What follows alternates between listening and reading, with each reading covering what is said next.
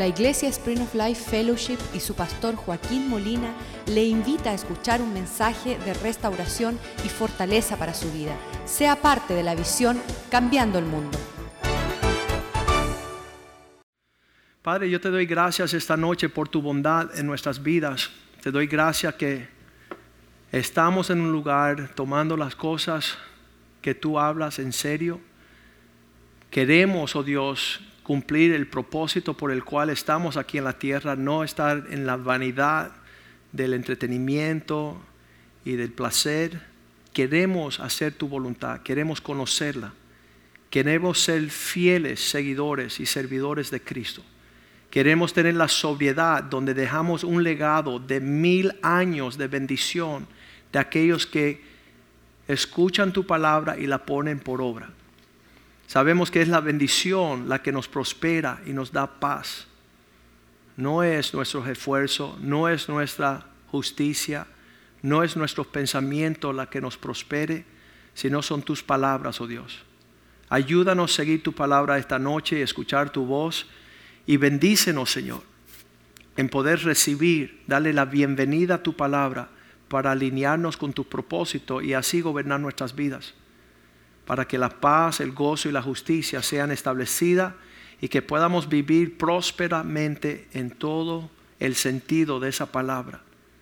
Que tú nos des, oh Dios, familias que sean capaces de ser ejemplo, oh Dios, de lo que tú nos llama en este mundo. Que nuestras familias sean luz en el medio de una sociedad llena de tinieblas, aún rodeado con familiares que no te sirven, que no te conocen que puedan ver en nosotros, Señor, la realidad de aquellos que siguen tu consejo y ponen tu palabra por obra. Prospera tu palabra en nuestras vidas y que como una buena semilla sea sembrada en nuestro corazón y den un fruto que se pueda palpar y una cosecha que te glorifique. Te lo pedimos en el nombre de Jesús, que no torne vacía, que no retorne vacía tu palabra de esta noche.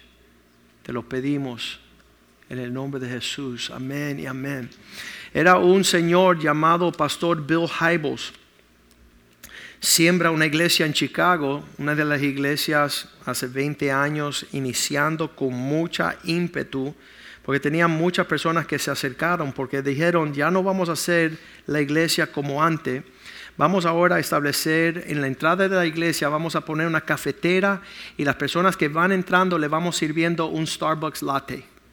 Ellos pueden entrar al templo y pueden disfrutar de una hermandad. No le vamos a predicar muy fuerte. Será, será llamado seeker friendly, amistosamente aquellos que buscan. Dice que después de 20 años y millones de millones de dólares estableciendo aún um, estas canchas de racquetball, tenía todo un gimnasio. Personas llegaban a la iglesia y, y se recreaban todo el tiempo en el placer del servicio de este pastor y de su equipo. Y él escribió una carta 20 años después. dije, dice, quiero pedir perdón porque en los últimos 20 años lo único que pude formar es una multitud de miles de millares de personas que no sirven a Dios y no desean servir a nadie. No se puede negar a sí mismo. En otras palabras, dice que que creó una atmósfera y una clima, un clima de personas egoístas que solamente venían a su propio criterio según su deseo para que la iglesia le pudiese dar lo que ellos deseaban. No había nadie negándose a sí mismo, no había nadie que servía. Y entonces él escribe para la sorpresa de todas las otras iglesias, porque era una iglesia que muchos seguían su prototipo y su ejemplo, tratando de llenar la iglesia de la multitud de personas egoístas. Y él escribe un, quiero pedir perdón porque he traicionado la fe cristiana, levantando todo un pueblo que solamente quiere servirse a sí mismo. En Romanos 9 decimos, versículo 1, que Pablo está en un sentimiento triste él dice, en verdad digo en Cristo y no miento que mi conciencia me está dando testimonio, el Espíritu Santo me está hablando fuerte. Versículo 2, tengo gran tristeza. Me, me está viniendo un sentimiento súper triste por causa del dolor que tengo en mi corazón. Esas dos cosas, tristeza en nuestro espíritu, dolor en nuestro corazón, es un sentimiento que está dentro de la vida de Pablo. Y yo digo así, qué triste sería ser un cristiano sin sentimientos. Eso se llama un psicópata. Una persona que no siente lo que está viviendo. Es capaz de hacer cualquier cosa. Eh, la semana pasada mi hermano me pregunta, mi hermano menor me dice, Joaquín, ¿algo te pasa? Y le digo, no, ¿por qué? Dice, porque te veo un poquito lloriqueo, estás lloreando a veces te paras allá en, el púlpito y te empieza a salir lágrimas. Y yo dije, mira, nunca quiero llegar al tiempo donde no sienta lo que estoy viviendo. No quiero tener una práctica cristiana donde mi corazón no parte de poder contar la gloria, la gloriosa eh, testimonio de unas personas transformadas por el Señor y, pasarlo por alto como si fuera algo normal. Para mí no es normal, para mí es un regalo, es un milagro. Y entonces ahí está Pablo en esos sentimientos. De hecho, en el libro de Ezequiel, capítulo 9, hay, hay un relato en la palabra de Dios donde Dios manda a sus ángeles a entrar a la ciudad y ponerle una marca en la frente de cada persona en la ciudad que no tiene su sentimiento conectado con lo que está sucediendo en el pueblo. Vamos a leerlo, Ezequiel 9, versículo 4. Y le dijo Dios, pasa por en medio de la ciudad y pon en medio de, eh, y por en medio de Jerusalén y ponles una marca en la frente al hombre que está llorando y clamando a causa de las cosas mal hechas que se hacen en medio de ella. Si Dios esta noche manda un ángel aquí con un highlighter y empieza a marcar las personas que de corazón gimen por las cosas torcidas que se hacen en la casa de Dios, ustedes pueden entrar a un servicio en nuestra iglesia, ver las sillas vacías y estar felices. El domingo está repleta la iglesia, todos los domingueros llegan. Y todas las semanas se pasan sin la necesidad de venir a buscar la palabra de Dios. No llegan los hombres, no llegan al jueves. Muchas personas dicen, pastor, pero no lo diga a los que vienen porque ellos sí están ahí. Lo que tienen que escuchar son los que no llegan. Pero lo que estoy tratando de mostrar que en el corazón de Dios, mira como Él dice, pasa por el medio de la ciudad, en el medio de mi pueblo Jerusalén, y ponle una marca en la frente de los hombres que están, ¿qué dice la palabra? Dice que gimen que claman a causa de las abominaciones que se hacen en medio de ellos. ¿Ustedes pueden ir a una iglesia donde los que llegan no están en serios? ¿Pueden estar ustedes felices así? Ah, no importa. ¿Puede estar en una iglesia donde los que tienen hijos no traen los hijos? Que, no, quieren, no quieren que sus hijos alcancen lo que Dios tiene para ellos. ¿Pueden estar ustedes en una iglesia donde las personas llegan por 10 años y todavía no diezman? ¿Cómo le gustaría tener ustedes un grupo de ancianos que no diezman? La eh, semana pasada, ah, uno de los nuevos que está llegando dice, pastor, tengo una pregunta que hacerle. Y yo, ¿qué? Dice, ¿usted diezma? Y dije, obvio. Obvio. Obvio que Dios prepara nuestro corazón para ser un ejemplo de lo que Dios desea que todo el mundo haga. Qué tremendo. Y, qué tremendo y qué triste. ¿Qué estaría en tu frente esta noche? Una marca porque tú llevas los sentimientos de lo que mueve el corazón de Dios o una indiferencia apática donde nada ni nadie te conmueve en la dirección. En Romanos 9, versículo 2, está sumamente triste y su corazón le duele. Y, yo espero que, que también usted tenga, y, y creo que es importantísimo, creo que el que no puede alcanzar esta realidad, ni siquiera Jesús vive en su corazón. No siente lo que Dios siente, no llora cuando Dios llora, no se alegra cuando Dios se alegra. Y ahí es donde él va, el versículo 3 dice, mis compatriotas, mis hermanos, parientes según la carne, que están separados de Cristo.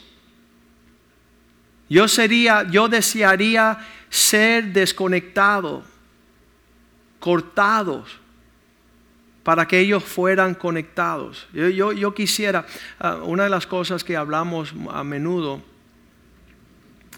es no podemos llevar al mundo la necesidad que ellos tienen de Dios cuando ni siquiera existe en nosotros.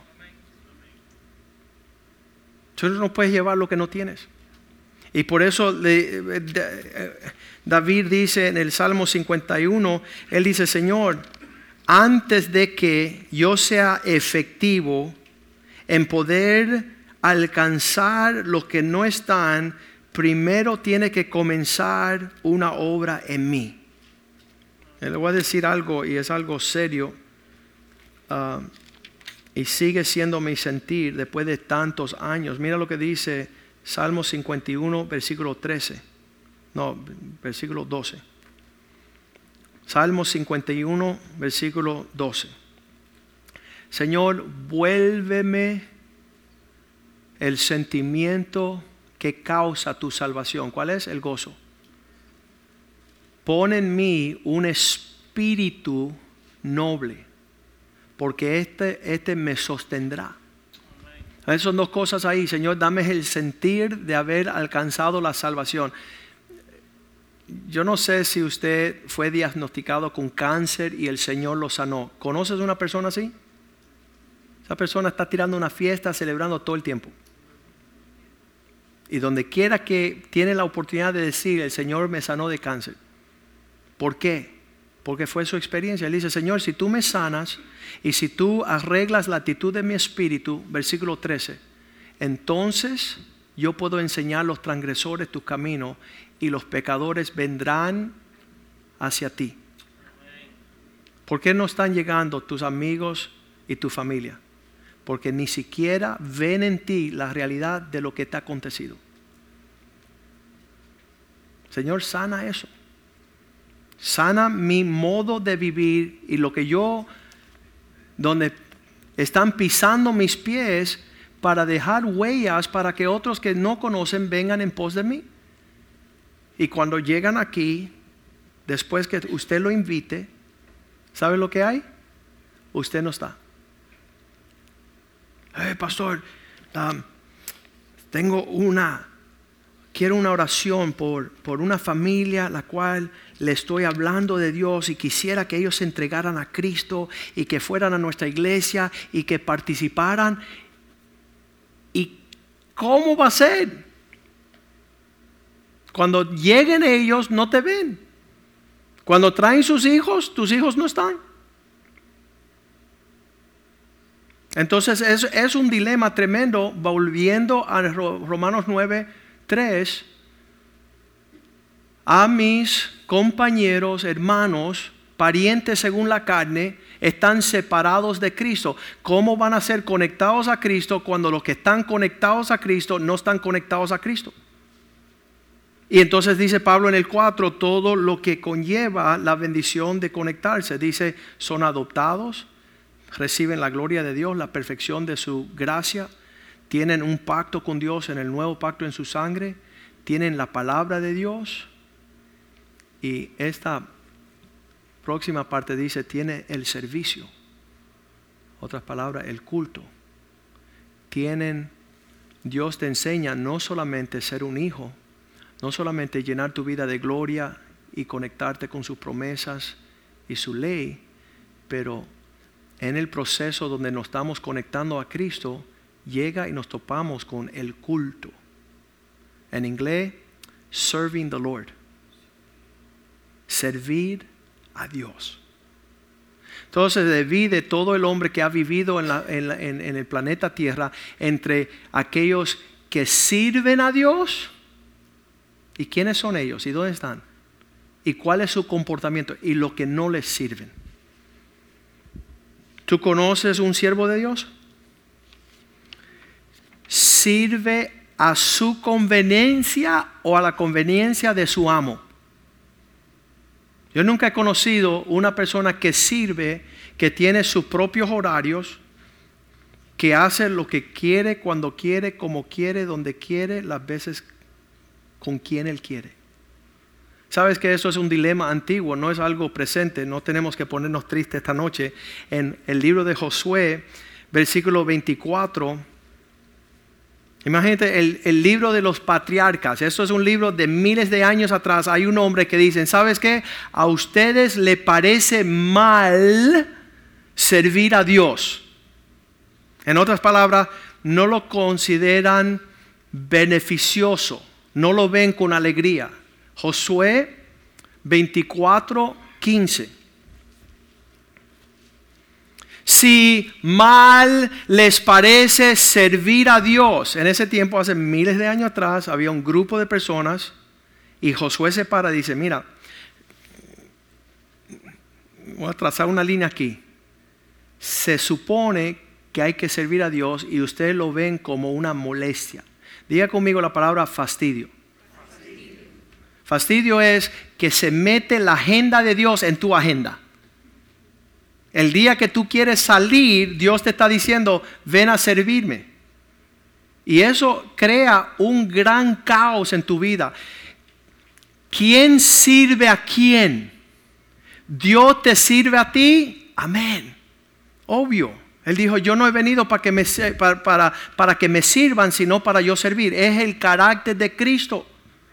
Donde Él está presente, Él, Él dice, viste, yo soy vuestro amo y yo le estoy lavando sus pies. Yo siendo mayor estoy sirviendo. ¿Por qué? Porque es su naturaleza. Eh, el diablo ha hecho nosotros sentir que si somos siervos es una posición de menosprecio. Y les quiero decir esta noche, es de mucho precio y valor. Es la dicha de tener la oportunidad de servir al que se merece toda la honra, la gloria, el poder por el siglo de los siglos. Él, él, él, Josué dice, Josué se levanta y dice, ¿le parece a usted servir a Dios una cosa mala? Um, escojan hoy, ¿van a servir los dioses de sus padres? En otras palabras, ¿quieren la recompensa de doblegar su voluntad a lo mismo que hicieron sus padres viviendo para ellos mismos cuando estaban del otro lado del río a los dioses ajenos, a los amorreos en cuya tierra habitáis? Pero no me interesa lo que van a hacer, yo y mi casa vamos a servir al Señor.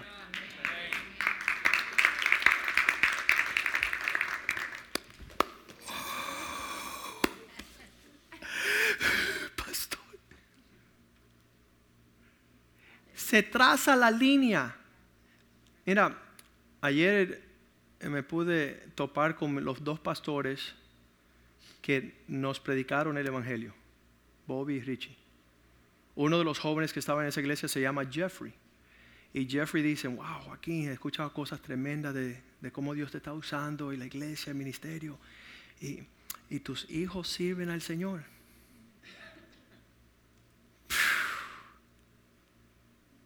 Tus hijos sirven al Señor. Wow. ¿Sabes por qué? Porque la gran mayoría de los cristianos, pastores, creyentes que van a la iglesia, sus hijos aborrecen a Dios. Porque sus padres les enseñaron a no servir a Dios. Y yo le dije, yo le dije, mira, el mayor es un campeón. El segundo lo ayuda a ser un campeón. Y el tercero, juntos los tres, están sirviendo a Cristo. Están, eh, no, es algo ligero lo que estamos hablando. Están comprometidos, doblegando su voluntad para servir y honrar al Dios de sus padres. Y, qué gran sentido de felicidad, sabiendo de que de alguna forma nuestros hijos, viendo la actitud de sus padres, no tienen otro deseo en toda la tierra que servir a Dios. Es, es, una cosa tremenda. Y eso es lo que está diciendo Josué. Yo no sé por qué se tiene el sentir que es una cosa mala tener la oportunidad de servir a Dios. ¿Sabes qué? Ayer lo estábamos diciendo. Uh, yo estaba hablando con mi hijo el lunes. Tuvimos tiempo de, de estar juntos. Y le estaba contando el grupo de jóvenes cuando comenzábamos hace 25 años. Estaba diciéndole de la forma que Dios visitaba nuestras reuniones. No estábamos en el grupo de jóvenes, no se tocaba la música para que nos escucharan. No estábamos entreteniendo a los 100 jóvenes que llegaban todos los sábados, sino que todos los jóvenes, cuando estaban cantando las palabras, cuando alzo mis manos, las personas no tenían sus manos en sus bolsillos. Toditos de ellos tenían las manos alzadas. Había una unidad en el espíritu porque sabíamos que si no había unidad entre todos que estaban reunidos, Dios no se complacía en llegar.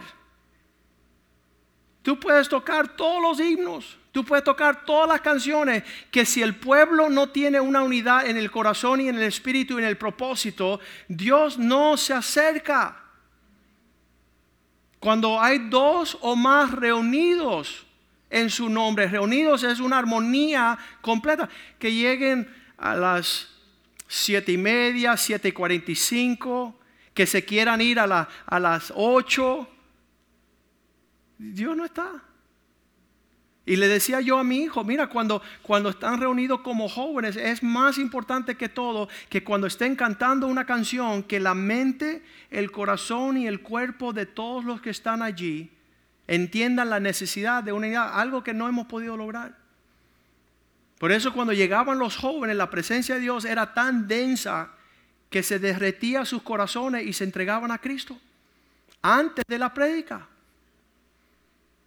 La presencia de Dios tan fuerte que, que estábamos viendo la bondad de Dios en nuestros medios.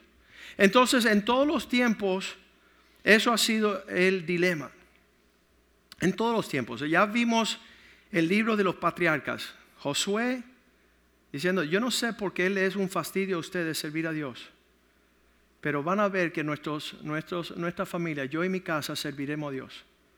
Eso tiene que ser una meta para nosotros cuando estamos hablando que a ellos le pertenecen el culto, el servir a Dios.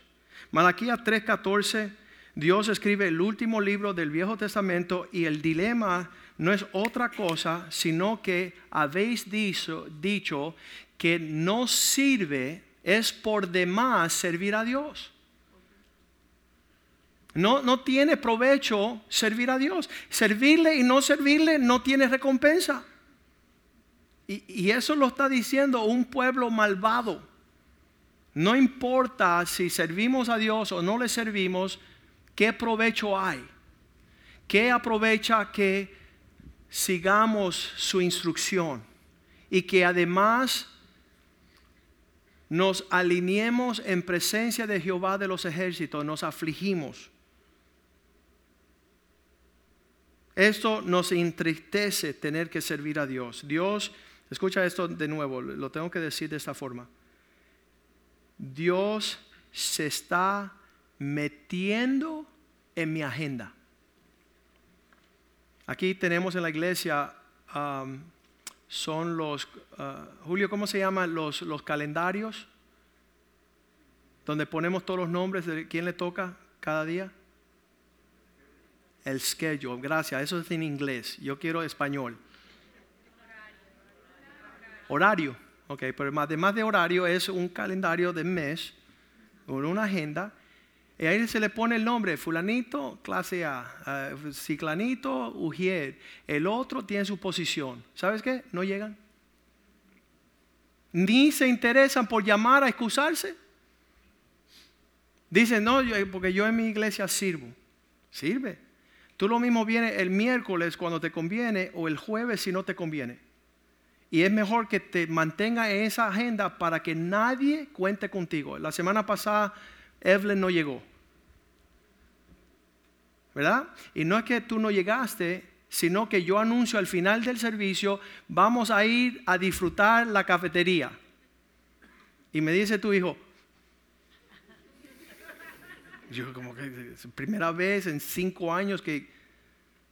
Y no supe, ella tuvo una emergencia, no pudo llegar. Pero no hay alguien atento a ella para decir, ¿sabes qué? No podemos cerrar la cafetería. Porque aquí McDonald's no cierra cuando no llega un empleado o un gerente. Si no hay uno que lo reemplace. Hay una persona preocupada, necesita ayuda, te puedo ayudar en algo, puedo suplir, puedo servir lo que estás haciendo para Cristo. Y es algo tremendo. El criterio este de, ah, vamos al versículo 15, donde dice, los soberbios, decimos pues ahora, bienaventurados son los soberbios. En otras palabras, aquellos que no tienen el fastidio de estar en el calendario y la agenda de la iglesia, le va mejor la vida que nosotros que tenemos que estar sirviendo a Dios. Mira qué tragedia tenemos. Qué horrible tener que participar de nuestro tiempo, de nuestro horario, tratar de alinearnos en una forma para considerarnos siervos de Dios. Y no le hacen impiedad. No solo son prosperados, sino que tentaron a Dios y escaparon libres de tener que servirle. No, no están en esta trampa. Pero eso es, lo que está hablando Josué cuando habla las palabras si les parece el mal servir a Dios. Yo no sé cómo logramos sentirnos mal el tener que servir al Señor o la cuestión es mejor no servirle y esquivarlos. Llegó un hombre aquí dice, yo quisiera que, los cultos tú pudieras, ah, tú sabes, alcanzar a los nuevos. Eso fue esta semana, un amigo abogado, ¿no? Usted lo saluda el domingo, se llama Manuel Chong. 20 años le estoy predicando a Manuel. Finalmente su hijo se interesa de 16 años a venir a los jóvenes, se ha dado una entregada a Cristo increíble. Y ahora está obligando a su papá a venir a la iglesia. Y yo lo llevo, es amigo mío de 20 años, lo llevo invitando todos estos años. ¿Qué edad tenía su hijo cuando yo lo comencé a invitar?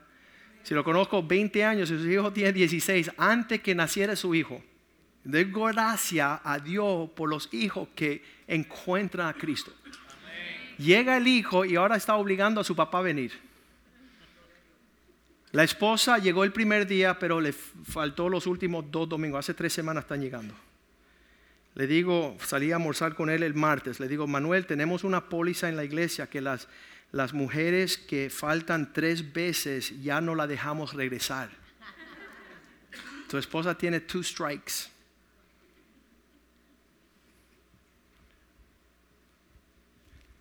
Manuel me dice, Joaquín, tú debes de ser un llamado al altar después del servicio. Cuando estoy almorzando con él, le digo, oye, desgraciado, ¿por qué tú no te quedas después del servicio y te interesa buscar lo que no son cristianos y les predicas tú?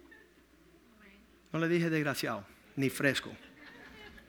Pero ¿qué hay en nosotros que no podemos el día del Señor servir a nuestro Dios? Estamos apurados sale rayando por la puerta. Yo lo saludo y me hago el desmayado. Yo no puedo que está aquí, un milagro. Después de 30 años, 20 años de invitarlo. Gracias a Dios que está llegando. Gracias a Dios que está teniendo un interés. Gracias a Dios que Él es mejor amigo de Rafael Contreras y vio la transformación en su vida. Está viendo el testimonio de Cristo vivo. Todavía no le sirve. Lo mira como un fastidio. Los impíos que no tienen, los soberbios son bienaventurados.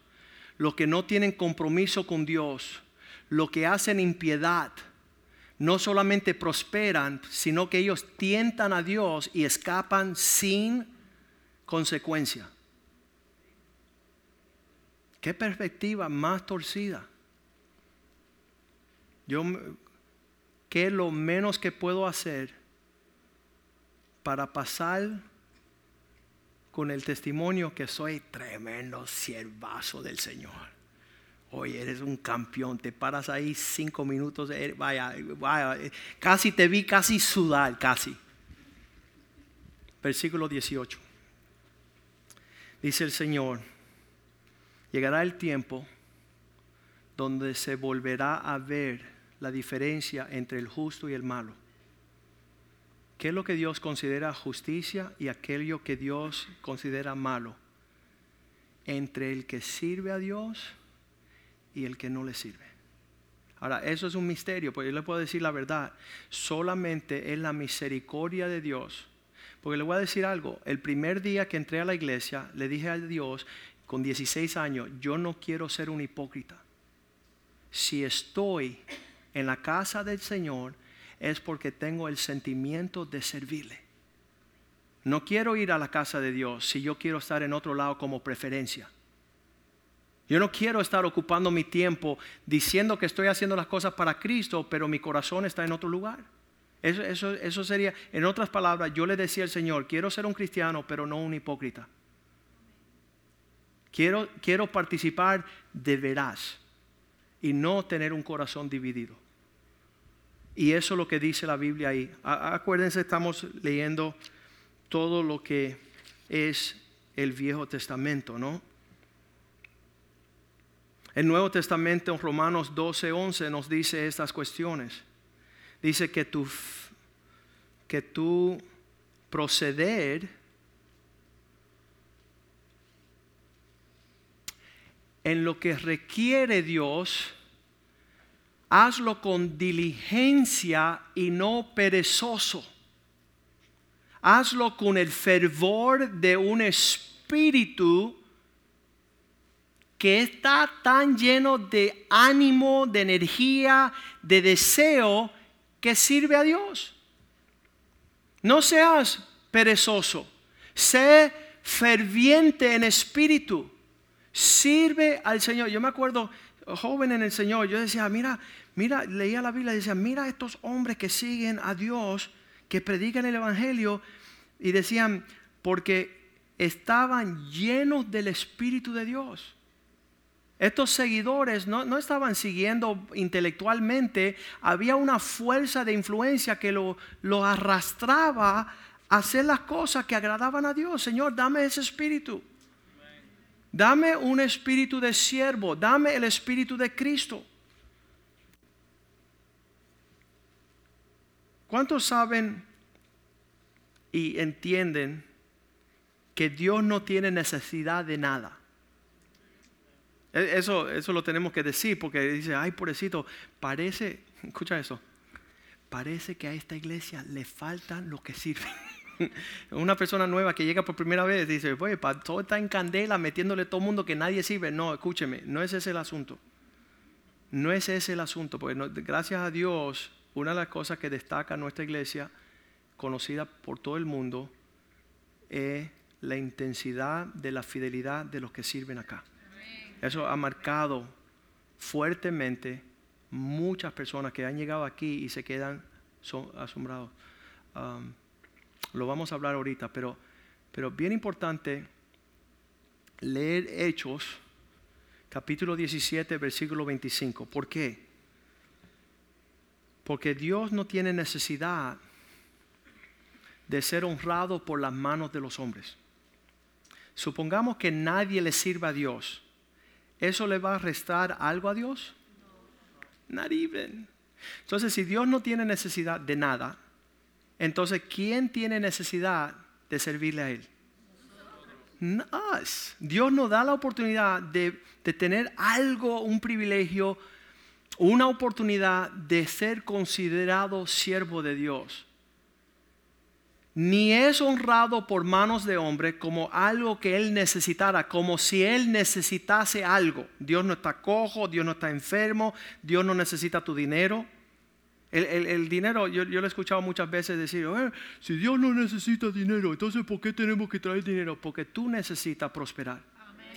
Porque es tu necesidad la que Dios te está dando una oportunidad de abrir los cielos sobre ti para que no te hagas un cero a la izquierda. para que no cierras tu corazón, para que no cierres tu mente, para que no cierre tu economía. Entonces la oportunidad de, de, dar no es por necesidad de Dios, es por tu necesidad. Es por una oportunidad que tú tendrás de tener un mayor alcance, de caminar en el Espíritu de Dios, que es generoso. Mejor es dar que recibir. Hay algunas personas que nunca entiendan eso, su corazón tan cerrado, entenebrecido. Yo les digo, están casi, casi, casi, casi, casi como el diablo. Dios no tiene necesidad de algo, pues Él es el dadivoso. Dios es el que da a todos la vida, el aliento y todas las cosas. El, servir a Dios es ancha oportunidad de bendición para ti y los tuyos. Es una oportunidad que tienes. Hay personas que no lo entienden, están sirviendo a dioses falsos que no tienen promesa. ¿Qué dice la palabra de Dios como promesa a aquellos que le servían a Dios cuando Dios primeramente se destaca? Escucha Éxodo 23, 24. ¿Cuál es la puerta ancha que se abre? Escuche bien, por favor, no se duerma. Eso es para ti, escucha. Dice, ¿tenemos Éxodos? Escucha lo que es la entrada, 23, 24, Éxodo 23, 24. No te incline a sus dioses, ni los servirás, ni harás como ellos hacen. Antes los destruirá a todos y quebrarás totalmente sus estatuas. No, no te camines en una dirección de decir, tengo otro horario, tengo otra prioridad, tengo otra, otra devoción. No hagas eso, versículo 25.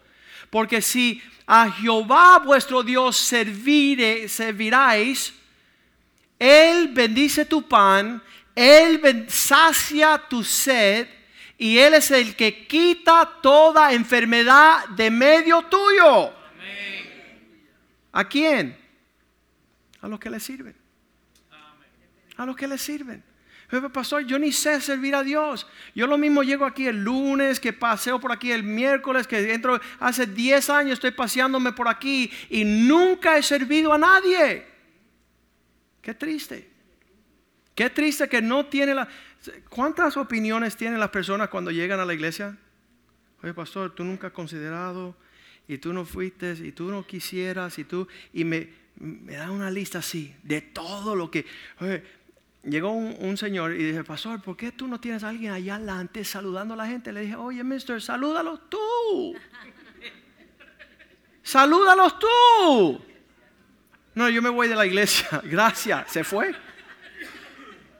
viene con la idea de todas las opiniones Ahora te voy a decir, los peces de colores, de todos los colores tienen las opiniones. De qué debe ser Oscar y qué debe ser Pastor, Pastor Rivera. Una lista de cosas para ti, mister. Que te quieren dar para que sigas sirviendo y ellos... Ni, ni, por favor, dice Dios, si ustedes dejan de servir a otros dioses falsos y se ponen en serio a servirme a mí, nunca os faltará pan, agua y nunca se enfermarán. Nunca va a haber la enfermedad tocar su morada. No tenemos tiempo, pastor. No nos gusta esta predica tampoco. Deuteronomio 28, 47, por cual no, por, por consecuencia de no servir a Dios con alegría de corazón. Además, tú quieres que sonriamos, sí, tienes una cara que asusta. Tienes un rostro amargado y feo, y tu esposa peor. Por cuanto no serviste a tu Dios con alegría y con gozo por la abundancia de todo lo que Él derrama. Versículo 48.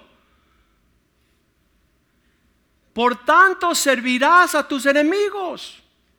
Vete a pasar tiempo con todo aquello que te quiere matar, robar y destruir. Pasa tiempo sanando tus enfermedades con hambre, con sed, con desnudez, con falta de todas las cosas con un yugo de hierro sobre tu cuello hasta destruirte. Tú tienes que tener algo sumamente adverso para agradecer tener la oportunidad de servir a un Dios bueno.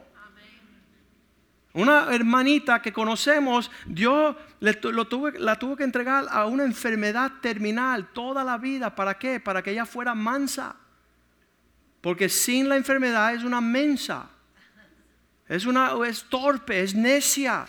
Entonces nosotros ahí sí queremos, pasó, dame la oportunidad, quiero servir a Dios, quiero. Qué tremendo. Por, mira el 47 de nuevo, dice, por la abundancia de todas las cosas. Dios te ha prosperado, Dios te ha bendecido, Dios te da paz, Dios te da hijos, te da esposa, te da matrimonio. Sírvele. Sírvele con alegría y con gozo. Nunca mis hijos han dicho, ¿y por qué estamos en la iglesia? ¿Y por qué no nos vamos para la casa? ¿Y por qué? Nunca. ¿Sabes por qué? Porque conoce toda buena dádiva, todo don perfecto, todo amor, toda gracia, toda misericordia está sobre nosotros. Continuamente. Y por eso servimos a Dios con alegría. No es una imposición. No nos están obligando. Es decir, pero usted le paga. Mira, aunque no me pagase, Serviré a mi Dios porque me rescató del infierno y de la muerte. De todo lo torcido, de no poder gozar, conocerle a Él. Deuteronomio 10, 12. Oíd Israel. ¿Qué es lo que pide Dios de su pueblo? Oh pueblo de Dios, ¿qué pide tu Dios de ti? Sino que lo temes, temas que andes en su camino, que lo ames y que lo sirvas. yo estoy en los caminos del Señor y yo lo amo, pero lo amo, amo, amo, amo, amo. Sírvele, sírvele. Doblega tu voluntad, tu agenda, tus prioridades para ponerlo a Él como tu amo. Sírvele, no a tu conveniencia, a, a tu sacrificio con todo tu corazón, con toda tu alma, todas tus fuerzas. Anímate para servirle con excelencia. Lo dijimos la semana pasada, trata de ejercer tu profesión, tu empleo de la forma que usted trata tu servicio a Dios. Te hubieran votado hace rato. Yo se lo dije a un hermanito hace cinco años, le dije, mira, créeme, yo tuve de profesional de un, bufete de abogados donde requería mucha seriedad y mucho compromiso. Y dice, no, pastor, porque tú no me quieres. Mira, escúchame. Si tú fueras mi empleado, hace rato te hubiera echado de aquí. Pero como esto es el reino de Dios y esta es la casa de Dios, pues no tengo la libertad de echarte. Por tu comportamiento, por tu actitud. Si fuera allá afuera, hace rato te hubiera echado. Me, río con Joyce Myers. Joyce Myers despide todos los meses 13, 14 y 20 empleados. Son unos flojos, son unos frescos, somos rebeldes, desobedientes y los echa. Yo, dame, esa, dame ese de nuevo, Señor. Una sierva de Dios que no permite que nosotros andemos en pocas vergüenzas. ¿Cuál es el testimonio de Cristo? Mateo 20, 28. El Hijo del Hombre no vino para ser servido. Mateo 20, versículo 28. Escucha el ejemplo que tenemos en Cristo Jesús. El Hijo del Hombre no vino para ser servido. ¿Sabes qué? Personas, pastor, ya yo me voy de la iglesia. ¿Por qué? Pues ya no hay, hay o quien, quien me sirva. Ya no me están sirviendo. Le digo, oye, ¿por qué no te pones a servir? Sino para servir. Él no vino para que, que los sirvan, sino para servir y para dar su vida como rescate a muchos. Había un versículo, tenía por acá, no sé, a veces se me, se me pierden. Ahí está, 2 Corintios 4, 5. Y lo encontré para beneficio suyo. Pablo no servía a nadie se servía a él mismo y él dice, porque no nos predicamos a nosotros mismos. Esto no se trata, si vas a ser un siervo, no puedes tener tu preferencia. Ahí se conoce rápidamente los que no son siervos. Ay, porque no hacen lo que yo quiero, cuando yo quiero, como yo quiero. Y yo tuve la opinión y después dije, y, eh, no puede servir, porque está poniendo su interés. No nos predicamos nosotros mismos, sino es el Cristo como el amo y nosotros somos siervos porque le amamos a Jesús. Nosotros por el amor de Dios es lo que hacemos, no, no lo estamos haciendo para ganar preferencia.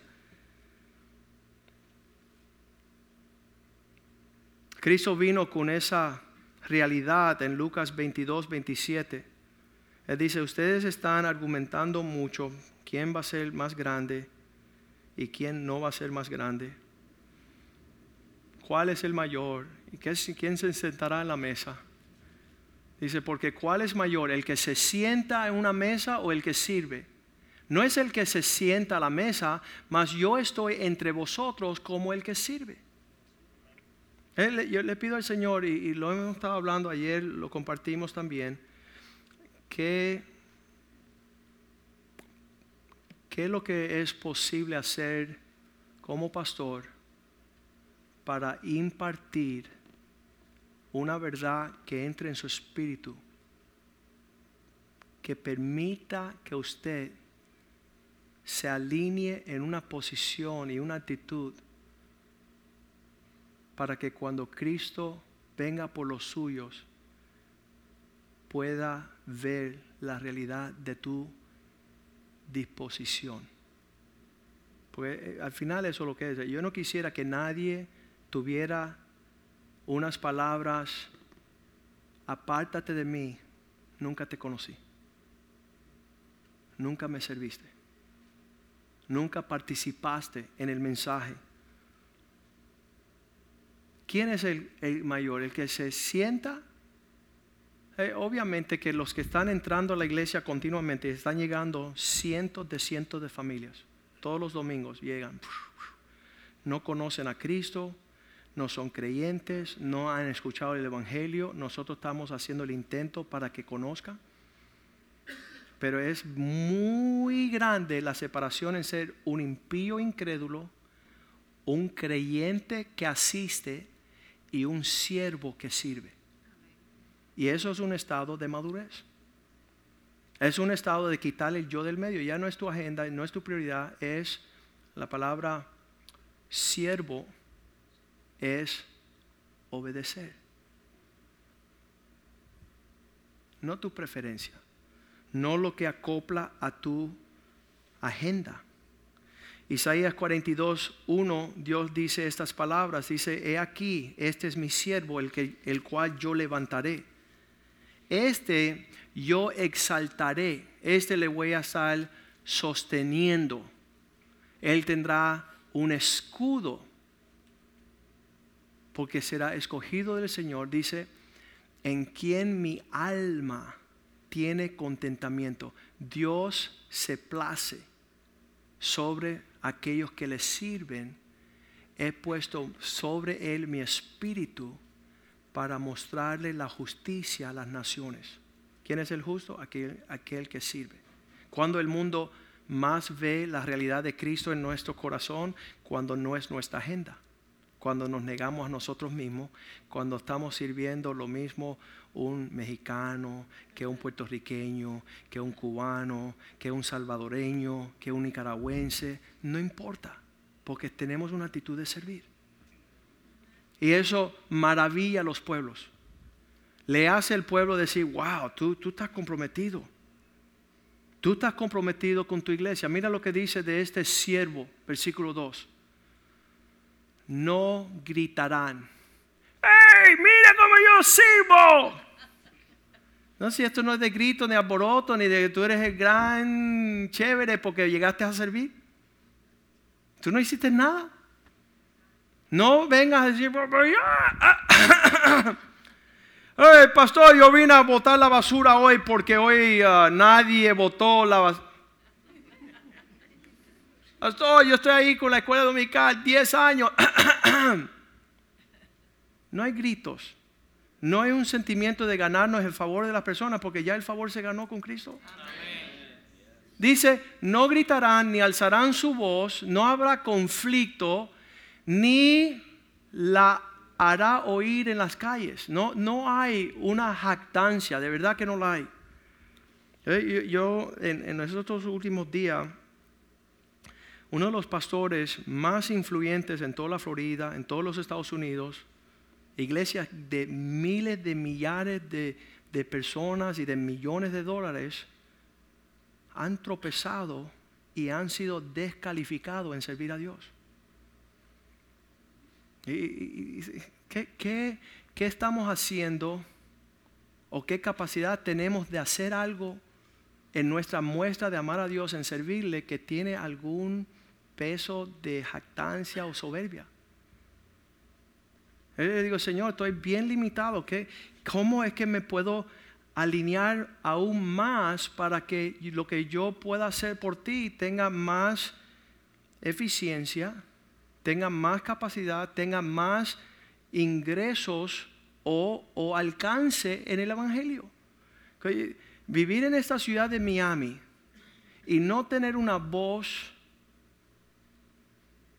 de que somos una iglesia en serio, con personas comprometidas, con testimonios yo, digo, Señor, no queremos. En otras palabras, no quiero fallar como tu siervo. Eso es lo que, el corazón de, un siervo es cómo yo puedo alegrar el corazón de aquel que me llamó para servirle. ¿Qué, qué lo, qué puedo hacer mejor? ¿Cómo? No tengo opinión, no tengo actitud. Eh, yo decía, ayer estaba diciendo, En lo natural, cuando estudié abogado, yo decía a los abogados que me estaban enseñando, yo no sé nada. Enséñenme ustedes cómo, me tengo que vestir, cómo me tengo que parar, qué tengo que decir, qué es lo que no tengo que decir. Había una disposición de, yo quiero ser exitoso en servir mi carrera, pero mucho más en ser un siervo de Dios.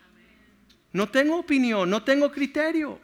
Señor, ¿cómo lo quiere? ¿Cuándo lo quiere? ¿Dónde lo quiere? Yo le decía a las personas, si a mí me piden ponerme de cabeza en una esquina, ahí voy corriendo y me voy a tirar de cabeza boca abajo.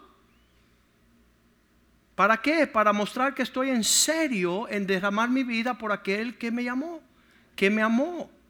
Y esa actitud es, la actitud de un siervo. Decía que había unos que servían a su amo con tanta excelencia que decía, ya, dice, ya se venció el tiempo, me tuviste que servir 10 años, ya te puedes ir. Dice, no, yo estoy tan enamorado y estoy tan interesado en seguir que tú seas mi jefe que lo voy a hacer gratis. Ya no lo voy a hacer por la deuda que te debo, sino lo voy a hacer porque me agrada servirte a ti. Y esa es la actitud que tenemos que tener. No que es un fastidio, no que es una molestia. ¿Sabe? Sus hijos saben. Usted se anima a ir a hacer todas las cosas, pero a la casa de Dios nos toca ir esta noche de nuevo.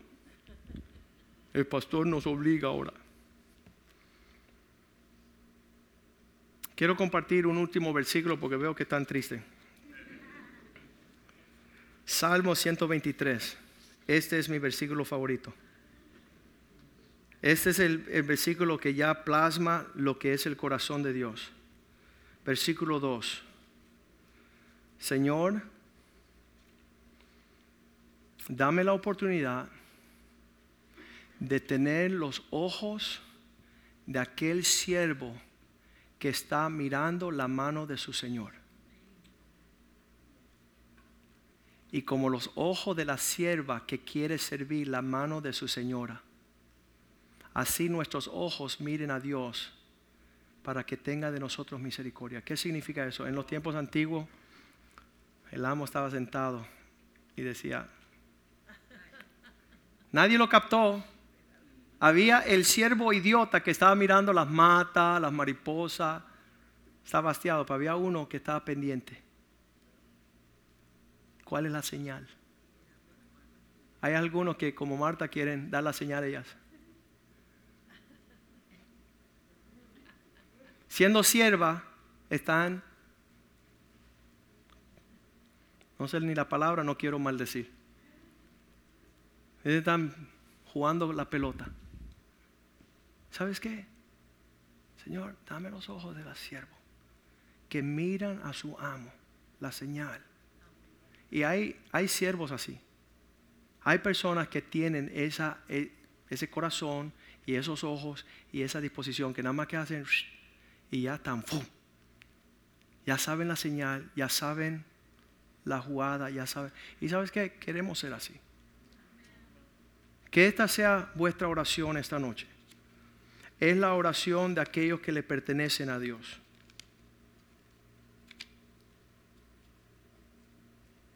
Señor, enséñame tus señales de cómo tener prioridad. Ayer estábamos hablando del grupo que viene aquí los lunes por la mañana a servir a Dios.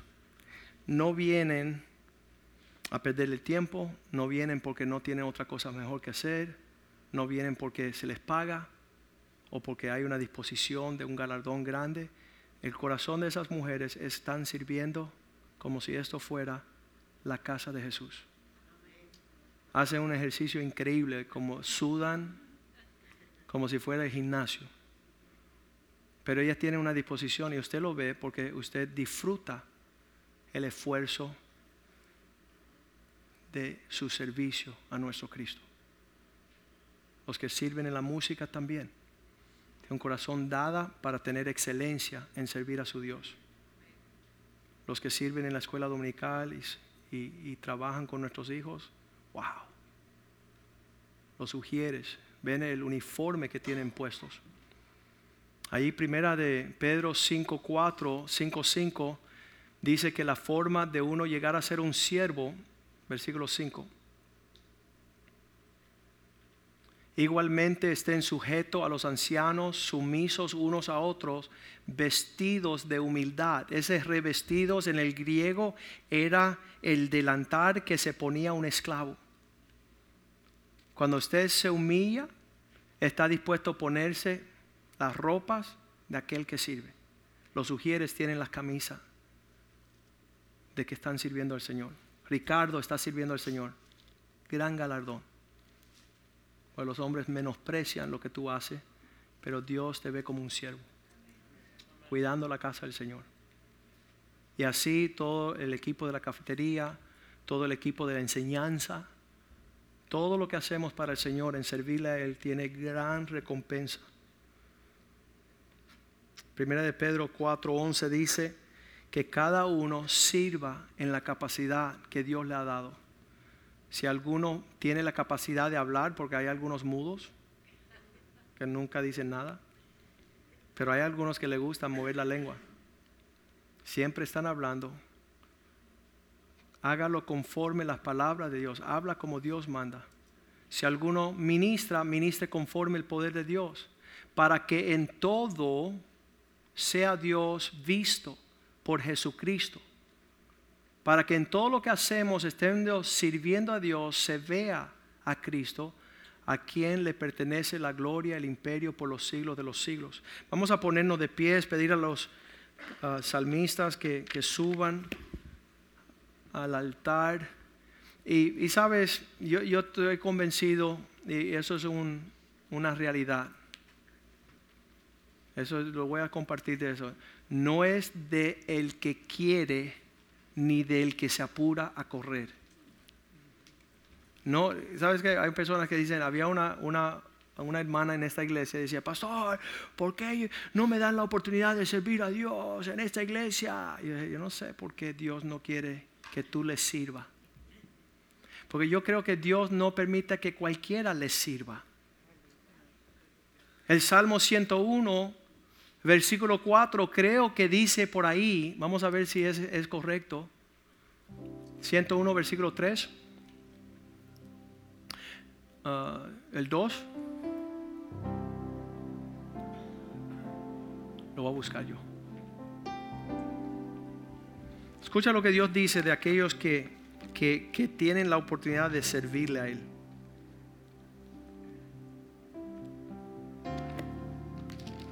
Dice Dios, todos los días me levantaré para extirpar de mi pueblo aquellos que... Versículo 8, mira lo que dice, de mañana voy a destruir todos los impíos de la tierra. para exterminar de la ciudad de Dios todos los que hacen su propia voluntad, su iniquidad.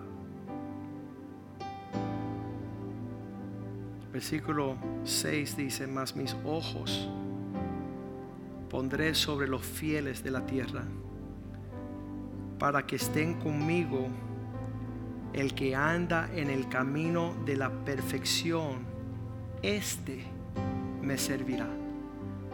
El que lo haga bien, el que lo hace con creces. A mí me encanta, pastor, tú me pediste que, que botara la basura, pero yo he escogido poner cinco latones porque quiero que toda la basura se organice bien, porque lo voy a botar así bien. Y le digo, amén.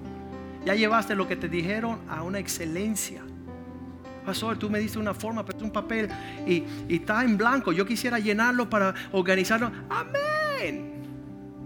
Haz lo que hace para el Señor con creces. Con creces. Siempre he tenido los hermanitos que dicen, pastor, eh, eh, eh, estoy sirviendo con la cuestión de las finanzas. ¿Doy el neto o el bruto? Y le dije, nunca he tenido un hermano que dice, pastor, voy a dar el 20%. Nunca lo hacen con creces. Es triste. Le digo, hermanito, Dios me ha bendecido brutalmente. Yo solo le puedo devolver con creces por encima de lo que tú quieres hacer con un porcentaje. Porque Él me lo dio todo y todo le pertenece. Él me prospera, Él me bendice. Vamos a volver a leer. No, se olviden de ese versículo. Traer la Biblia de vez en cuando es bueno también. Para que puedan subrayar estos versículos. que es la bondad de Dios? Mis ojos, dice Dios, pondré en aquellos que son fieles. Para que estén conmigo. Yo creo que aquellos que le sirven a Dios mejor son los que Él quiere andar con ellos. El que anda en el camino de la perfección, el que desea servirme con excelencia, este me servirá. Ese estará cerca. Salmo 123, versículo 2, nuevamente, Señor, mis ojos pondré en los fieles, dice, como los ojos de los siervos que miran la mano de sus señores.